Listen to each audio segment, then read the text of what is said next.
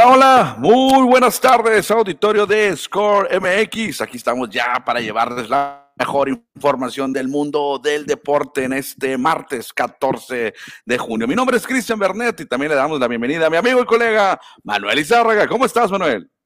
Hola, ¿qué tal, Cristian? Buenas tardes y buenas tardes al auditorio. Aquí estamos siguiendo a México contra Jamaica. Creo que va empatado el juego hasta el medio tiempo. ¿A quién le importa? A nadie, pero ahorita pues estaremos hablando de todo eso. El básquetbol de la NBA que se puso bueno, Cristian, los Celtics contra la pared, pero van a enfrentar ese juego 6 de eliminación allá en Massachusetts, en Boston, y creo que podríamos tener juego 7, aunque Stephen Curry andará con espinita clavada y ahorita te voy a platicar por qué. Sí, vamos a tener la actividad de los mexicanos en las grandes ligas. Giovanni Gallegos ayer por la noche logró su segunda victoria y hoy en el primer juego de la doble cartelera de los Cardenales se llevó el rescate, mucha actividad para el Giovanni Gallegos. Sí, qué bueno que siga teniendo grandes actuaciones porque Cardenales va a estar en playoffs. Imagínate, Cristian, tener a Gallegos ahí en playoffs, en juegos importantes, sería maravilloso contar con él. Exactamente, vamos a platicar de los playoffs de Cibacopa. Los Venados de Mazatlán y los Halcones de Obregón evitaron la eliminación. Ayer ganaron, unos de visitante, otros como locales, y tendrán otro partido más buscando las semifinales. Sí, fíjate, misiones muy diferentes, ¿eh? porque eh, Ostioneros va a tratar de definir en su casa y Rayos va a tratar de definir de visita por allá en, en, Obregón. Así que creo que son panoramas muy distintos, aunque los juegos de Rayos y de Halcones han estado muy parejos. ¿eh? La verdad que creo que Rayos puede sacar uno de los dos y meterse a las semifinales. Invitamos al auditorio para que se comunique con nosotros, mande mensajes, mande saludos, porque aquí vamos a leer todos los mensajes como es costumbre, todos, todos los mensajes los leemos y también, Manuel, ¿cómo nos pueden ayudar? Exactamente, con una compartidita, con un share, aquí estamos en el celular, dándole un like, dándole una compartida para que la comunidad deportiva siga creciendo y creciendo. Hay que darle like, darle compartir para que esta comunidad deportiva de Score MX crezca cada vez más. Ya están llegando mensajes que ahorita en un momento más los estaremos leyendo para ustedes. ¿Y qué tal, Manuel? Sin más preámbulo, arrancamos el programa para platicar, como es costumbre, de los mexicanos en las grandes ligas.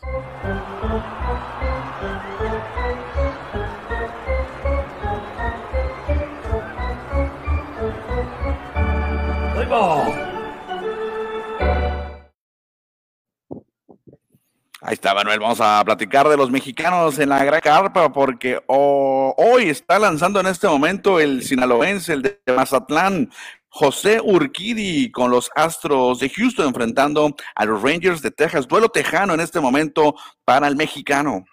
Sí, fíjate, duelo tejano, buscando ya su sexta victoria, Cristian. ¿Quién lo dijera? Sexta victoria ya podría llegar hoy para Urquidi. Llevaría ritmo de unos 18 a 19 triunfos. El, el Mazatleco sería maravilloso, haciendo la mancuerna ahí con Justin Verlander, un 1-2 tremendo. Así que sería de lujo un triunfo para Urquidi y se puede dar porque los Rangers de Texas tampoco asustan a nadie esta temporada, ¿eh?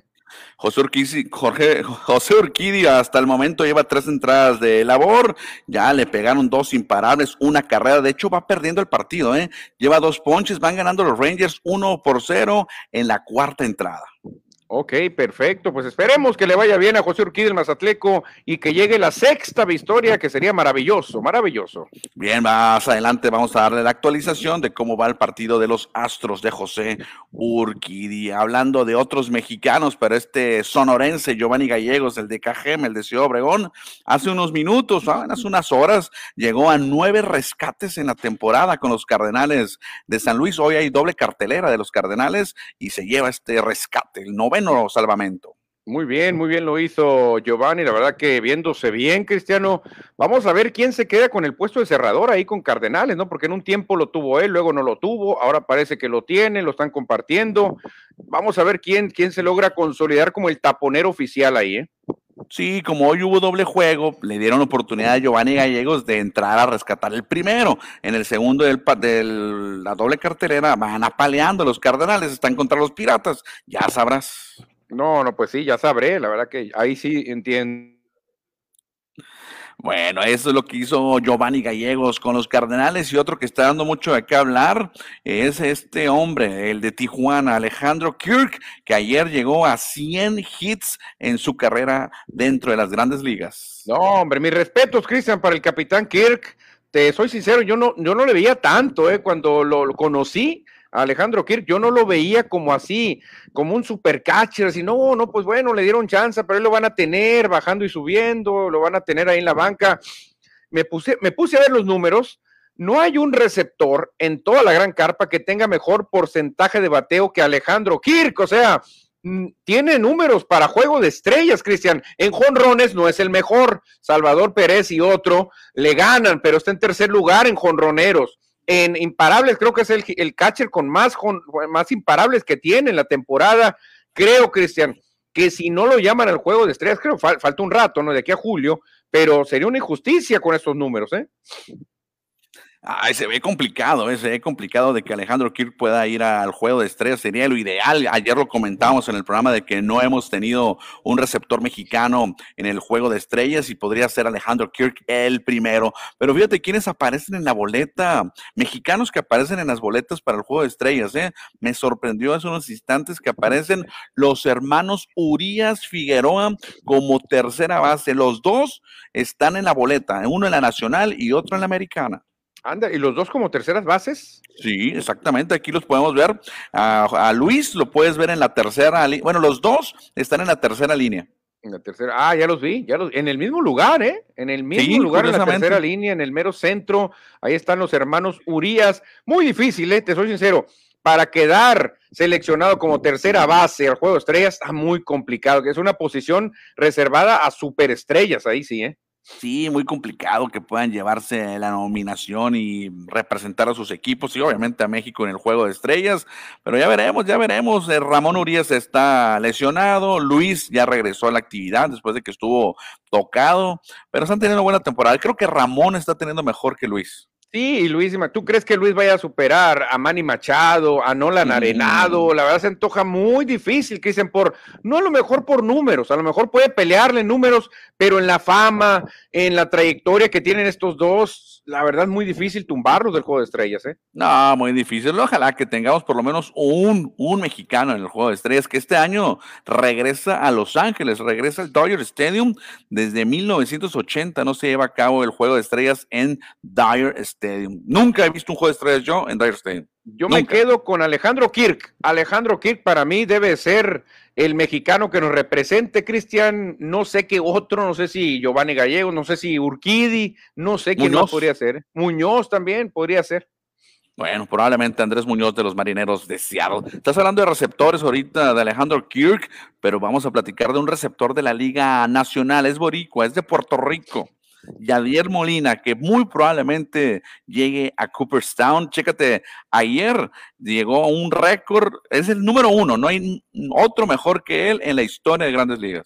No, fíjate, Iván, este Iván Rodríguez es el que le sigue y ya quedó en segundo lugar y es un salón de la fama, Cristian Iván Rodríguez. Por eso yo cuando te decía de Yadier Molina en el salón de la fama, tú decías, no, no tiene los números. Creo que sí los tiene y tiene hasta de sobra, eh, Yadier.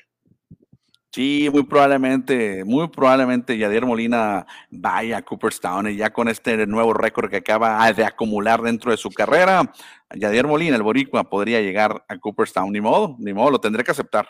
No, sí, Cristian, la verdad que tiene muchos récords y va a ir directito, directito, porque Iván Rodríguez sí tenía más bateo, ¿eh? El famoso Porsche tenía más bateo, pero Yadier Molina está demostrando que, él ha durado más, es un catcher de hierro muy inteligente también y no le pide nada a Iván Rodríguez, ¿eh?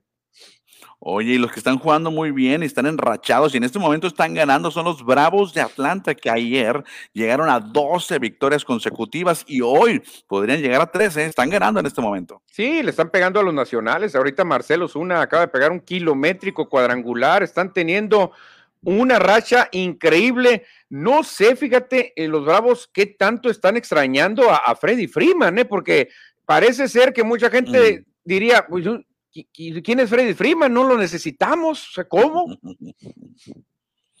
No, fíjate, a pesar de los movimientos que hizo el equipo de Atlanta, las lesiones que también le han caído, ya está de regreso Ronald Acuña Jr., pero están jugando muy bien el equipo, la tribu de Georgia. Sí, ahí anda Kellen Jensen. En un tiempo llegaron a tener a Craig Kimbrell. Sí, bueno, aquí estoy, Cristiano. Vamos a ver. Eh, no sé si se fue, se fue la señal o qué pasó. Sí, te escucho, te escucho. Estoy teniendo problemas. Bueno, bueno, bueno, bueno, bueno. Sí, estoy teniendo problemas con la internet. Estoy teniendo problemas con la internet aquí en donde estoy. Ok, pero sí te escucho, ¿eh? Sí te escucho. Te escucho perfectamente. Uno, dos, tres, probando. Te escucho. Bueno, dejamos un lado ahí a los Bravos de Atlanta. No voy a meter cortinilla por la cuestión. Perfecto. No voy a meter cortinilla por el. Tenemos un delay muy grande. Voy a ver si me puedo mover de, lugar. Te, voy a dejar solo al aire y me salgo rapidito. Exactamente, Cristiano. Pues ahí están los Bravos de Atlanta. Lamentablemente para los Bravos están en la división donde están los Mets, que andan más bravos que los Bravos. Los Mets de Nueva York, apenas el segundo equipo con 40 victorias en esta temporada, solo superados por los Yankees de Nueva York pero los Bravos cumpliendo, metiéndole presión a los Mets. Todavía están un poquito lejos, pero los Bravos parece ser que no están extrañando nada a Freddy Freeman. Vamos a ver si les alcanza el gas porque los Mets andan durísimos y pues esto se va a definir con el tiempo. Yo creo que los Bravos no van a poder darle alcance a los Mets, pero si siguen así ganando, ¿y quién los va a parar entonces? Gracias, Manuel. Aquí Cajes del Oficio es parte del Internet, ya sabes, cuando estamos transmitiendo online en stream, a veces falla el Internet, pero bueno, dejamos a un lado el béisbol de las grandes ligas, porque ahora es tiempo de platicar del básquetbol de la NBA, porque los guerreros de Golden State le dieron la vuelta a la serie final.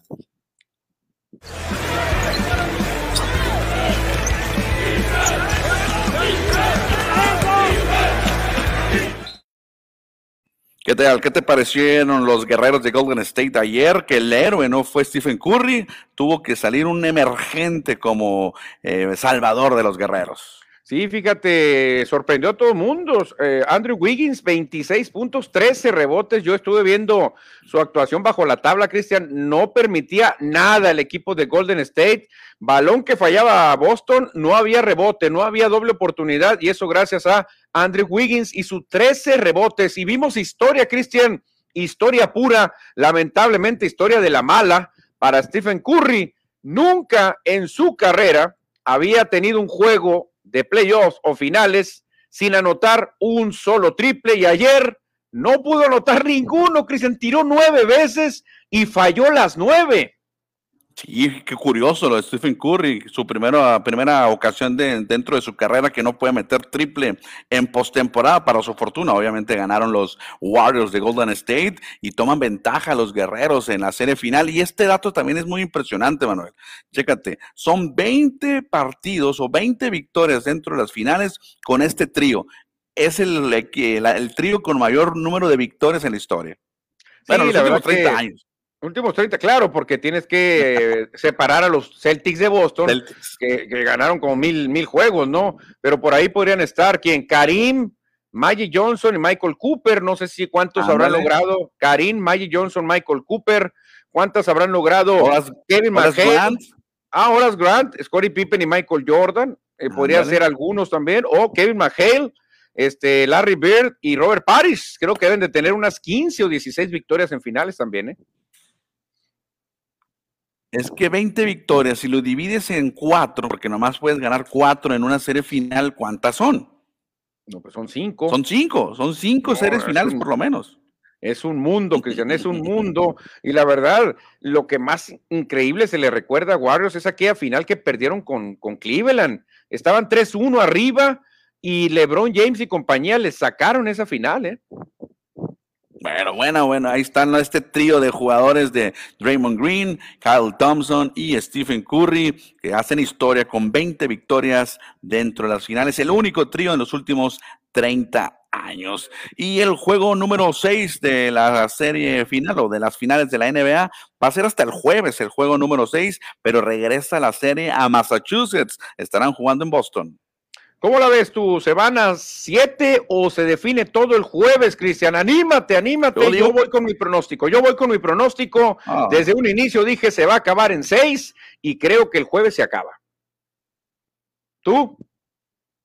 No, yo creo que Boston va a ganar en el TD Garden. Creo que Boston va a ganar en, en su casa, en el TD Garden, y todo se definirá en San Francisco, en Golden State. Bueno, vamos a ver quién se queda con su pronóstico. Tú te fuiste a siete, yo me fui a seis. Vamos a, yo no creo que Stephen Curry tenga otro juego tan malo, Cristian. Incluso corre el riesgo su MVP, ¿eh? Se está hablando de que podría no ser nombrado el MVP aunque ganara Golden State, porque lo que hizo ayer fue infame, Cristian. Muy mal le fue a Curry. Y si tiene otro partido tan malo el jueves, a lo mejor le quitan el MVP, ¿eh? Pero por no meter triples, ¿te pueden quitar el MVP? No, también aportó sus puntos Stephen Curry. Cristian, pero notó 16, Cristian, por favor, no es para un MVP. Pregúntale si a Toscano Anderson no quiere tener 16 puntos. Sí, pero si tú tienes 16 puntos en una final, nunca te van a dar el MVP. Pregúntale a Jordan, promediaba de más de 32 puntos. Es muy poquito 16 eh, para alguien que quiere ser MVP. Bueno, habrá que ver el acumulado de estadísticas, a ver quién se lo dan, pero primero que gane Golden State para que le den el MVP. Ah, claro, claro, a menos que quieran hacer historia y que el MVP esté en el equipo perdedor, como pasó una vez con, con Jerry West. Exactamente, con Jerry West de los Lakers. Bueno, dejamos a un lado el básquetbol de la NBA, pero antes vamos a leer un par de mensajes. Bueno, te dejo el primero, por favor. Francisco Antonio Rodríguez, hola gente, saludos. Sigue la maldición de Urias. Bueller lesionado. Se vienen abajo los dos. Fíjate, esto es de consideración lo que dice Francisco Antonio, que le mandamos un saludote. Urias con mala suerte, porque está lanzando bien, ¿eh? Está lanzando bien. Bueller lesionado. Kershaw, ya sabemos que Kershaw es de cristal. Los Dodgers pueden caer, Cristiane, podrían perder el liderato de su división.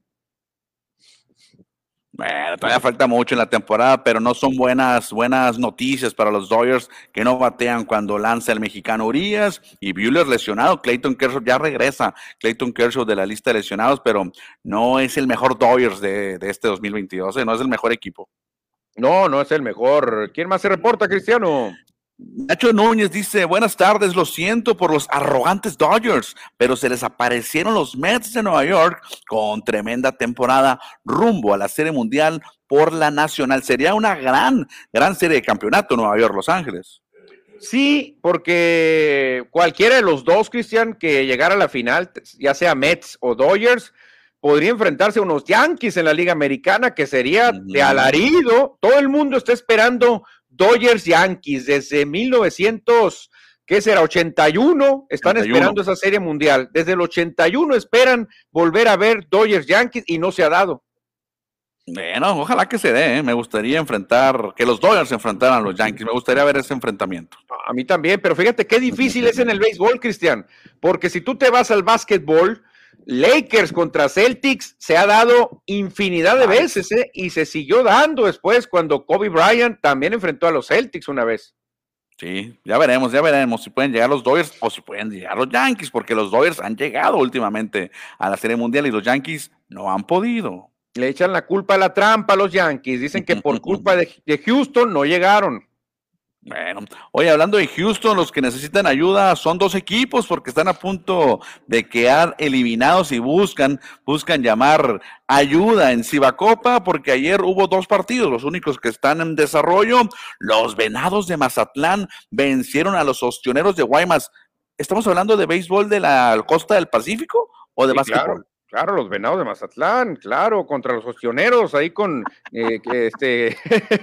Oye, es que en otros tiempos sí se daba este enfrentamiento. Derek Bryan y compañía paleando a los venados, no, perdieron los ostioneros de Guaymas, pero fíjate, Cristian, no les conviene irse a un séptimo juego porque van a llegar muy agotados, ¿eh? Y tanto Astros de Jalisco como pioneros van a estar muy descansaditos, así que Rayos y Ostioneros tienen que ganar en el juego 6 porque si no van a llegar muy agotados. Así luce el bracket de Cibacopa en los playoffs, Manuel. Por un lado, los halcones y los rayos están dando hasta con la cubeta, todavía buscando la clasificación. Los pioneros ya eliminaron a los Zonkis. No significa que los rayos o los halcones se enfrenten a pioneros, pero así está señalado este bracket. Y por el otro lado, Por el otro lado, hay que ver a los ostioneros contra los venados. Guaymas tiene la ventaja porque van a definir allá en el tsunami, Cristian, en el puerto de Guaymas, creo que la tienen más fácil, donde Venados no ganó ningún juego los primeros dos, así que creo que es cuestión de tiempo. En el juego, en el juego número 6, Guaymas se va, se va a meter a las semifinales. Rayos y halcones,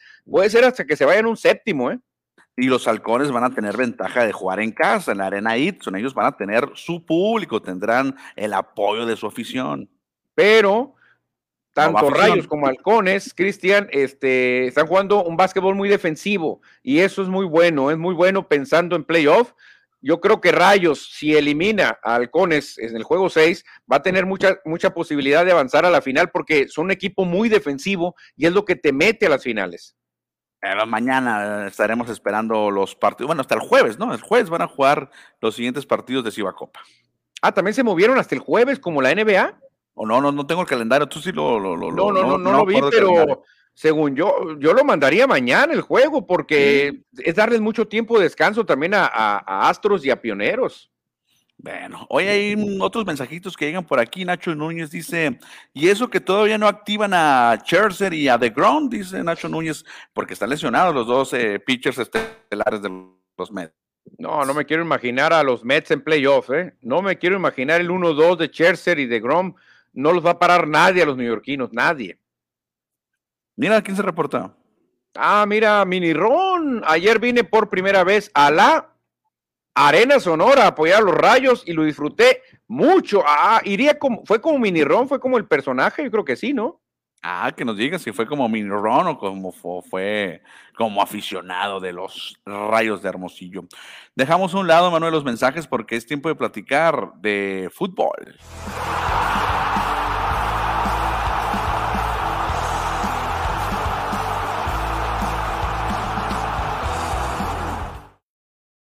Algo de fútbol internacional porque hoy se definió el último invitado a la Copa del Mundo de Qatar 2022 en un partido muy cerrado que dominó el equipo que quedó eliminado. Pero Costa Rica, los ticos avanzaron al Mundial. Fíjate, Costa Rica, Cristian, dando la cara por CONCACAF, CONCACAF que va a tener Cuatro, cuatro, ¿no? Cuatro participantes va a tener CONCACAF en el Mundial. Hombre, va a estar muy buena la participación de CONCACAF. Cuatro participantes porque el repechaje lo ganó Costa Rica. Eliminaron a tus queridos, a tus queridos kiwis, Cristian, a los neozelandeses. Los echaron. Oye, y el único gol del encuentro fue anotado por un jugador que está en la Liga MX, Joel Campbell, del equipo del Monterrey. Joel Campbell, un caracolero peligroso, regateador, buenísimo, la verdad. Al minuto 3, fíjate, minuto 3, 87 minutos tuvo Nueva Zelanda y no pudo igualar el marcador.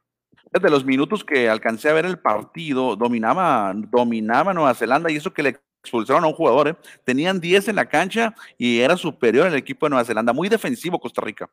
Sí, Costa Rica, como ya había anotado el primer gol, sabía que Costa Rica, que si Nueva Zelanda mete otro, la opción era irse a penales y ahí con Keylor Navas la balanza está muy inclinada a los ticos, ¿eh? Oye, y se nota, Navas es el mejor portero de CONCACAF, ¿eh? se queda cortísimo mm, Paco Memo Ochoa, ¿eh? No, no, no, es la sombra, no es ni la sombra Paco Memo ¿eh? de Navas.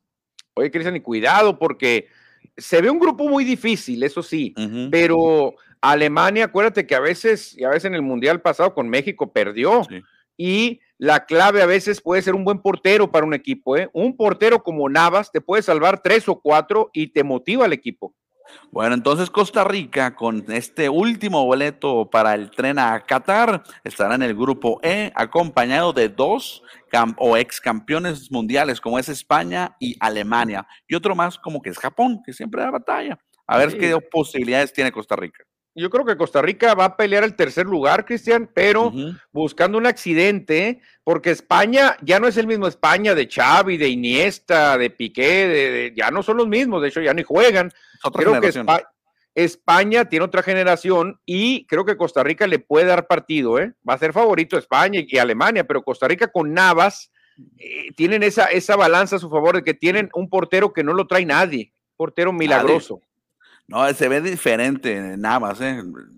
las salidas que tenía por arriba. Tú sabes que los neozelandeses pues son altos, tienen mucho físico y en todas las jugadas a, por arriba. Salía muy bien Navas. Pues, muy bien, muy bien. Es el mejor portero, ¿eh? Mejor defendió los colores muy bien del Real Madrid, entonces tiene una experiencia bárbara, Navas. Oye, y así se quedaron definidos entonces los grupos en la Copa del Mundo de Qatar. Ya están todos, todos los invitados para el Mundial. Fíjate, la verdad que yo en el grupo D, te soy sincero, yo veía a Perú incluso avanzar, ¿eh? Yo veía a Perú, pero ni siquiera se metió Perú, o sea, increíble. Entonces el tiro va a ser entre Francia y Dinamarca. Realmente Francia y Dinamarca son los grandes favoritos. Australia podría dar una sorpresa y Túnez, yo creo que Túnez a comer a Túnez, porque nada, ¿eh? Oye, en el grupo A, ya vámonos, vámonos uno por uno, aprovechando aquí que ya estamos platicando de lo que será el próximo Mundial, eh, que Ecuador y Países Bajos avanzarían a la siguiente ronda o crees que Senegal pueda meterse? No, no, yo creo que Ecuador y, Holanda, los Países Bajos, sí, definitivamente Qatar, pues obviamente va a tener el apoyo del público y de los árbitros, pero no, no creo, no creo, la verdad, eh, creo que nos vamos con Países Bajos y Ecuador. En el grupo B, ¿qué opinas? Vámonos uno, tú, tú inicia con el B. Grupo B, difícil, pero me voy con los con el Reino Unido. Definitivamente el Reino Unido, Inglaterra y País de Gales para mí serían los que avanzaran. Hoy, hoy perdió Inglaterra, eh, perdió feo Inglaterra. Sí, pero Inglaterra es una potencia. Irán la verdad, muy complicado. Y Estados Unidos puede darle pelea a Gales. ¿eh? A Gales creo que por ahí va a ser el tiro, ¿eh? Por ahí estará. Sí. En el grupo C, obviamente Argentina sale como gran favorito, teniendo a Lionel Messi. Y no sé, México y Polonia, pues ya todo el mundo lo hemos platicado, van a buscar el segundo boleto. La clave de estos dos es eh, quién tenga mejor partido contra Argentina, quién le puede arañar un punto a Argentina, ¿eh? esa va a ser la clave, porque a Arabia Saudita le van a ganar todos. O los que goleen a Arabia Saudita. Esa va a ser una clave también, golear a Arabia Saudita. Lo que les puede ayudar es que primero va a jugar Arabia Saudita contra Argentina y a lo mejor los árabes eh, les expulsan a dos o tres y terminan todos vapuleados y ahí van a llegar los polacos y mexicanos a golear. Exactamente. ¿Qué más tenemos por ahí en el grupo, e? D? Como te decía, Cristian Francia, el gran favorito. Y Dinamarca creo que se lo va a llevar el segundo lugar. Australia no se vio mal, le jugó muy bien Australia contra Perú, pero no le va a alcanzar. Y Túnez, pues no, Túnez de plano. En el E, España y Alemania obviamente salen como favoritos. En el grupo F, Cristian, podría haber una sorpresa, ¿eh? podría haber una sorpresa con un final de fotografía entre Bélgica, Canadá y Croacia. No veo así. Eh, tanto eh, Bélgica es un poquito más fuerte, pero Croacia y Canadá creo que se van a dar un tirazo tremendo, ¿eh? En el G, Brasil es el amplio favorito basta para ganar la Copa del Mundo y creo que Suiza y Serbia se van a dar buen tiro.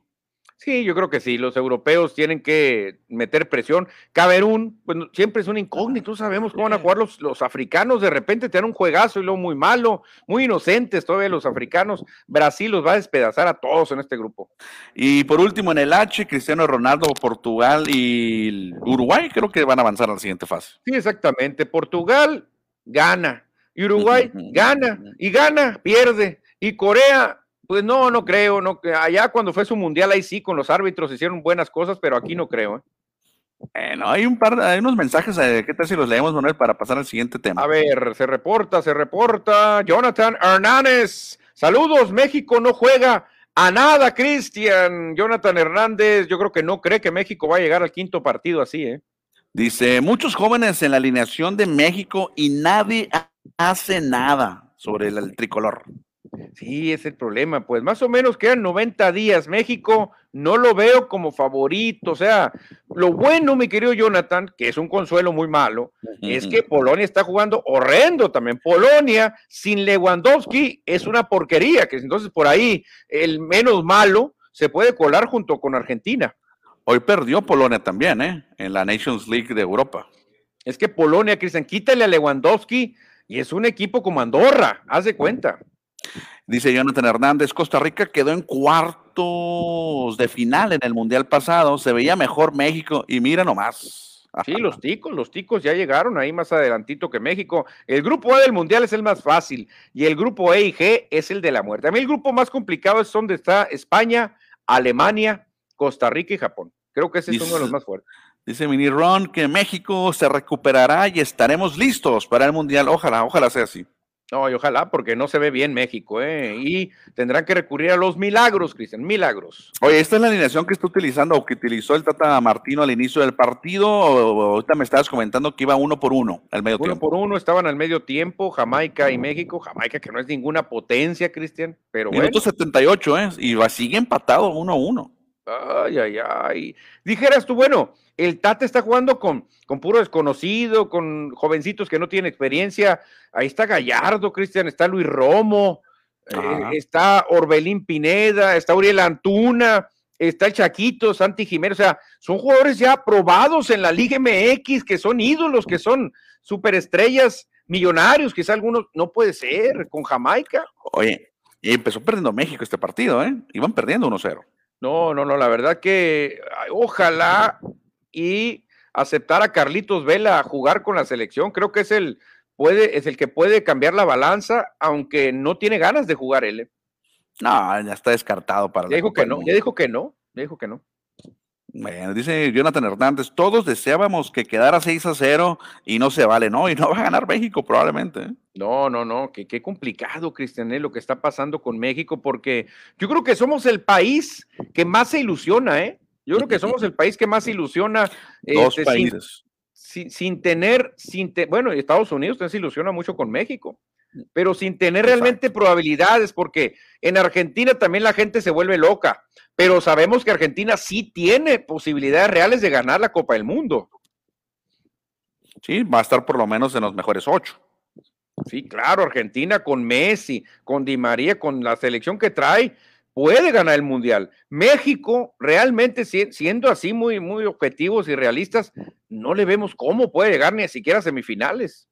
No, muy difícil. Oye, vamos a cerrar temprano este programa para platicar de los nacionales con AE 2022 que se están llevando a cabo en cuatro diferentes entidades de nuestra República Mexicana. Obviamente Sonora es sede de dos deportes por este momento y cayeron medallas. Fíjate, hoy hubo medalla de plata con este jovencito Gerardo Hernández Carballo, medalla de plata en patines sobre ruedas que se lleva a cabo en Baja California. Ándale, desde Baja California llega buena noticia, una medallita de plata siempre es bienvenida, bienvenida. Y acá en Hermosillo cayeron dos medallas, otra de plata en la categoría sub-16 con Alejandro López, Sebastián Rangel e Isaac Venegas. ¿Y quién crees que los premió?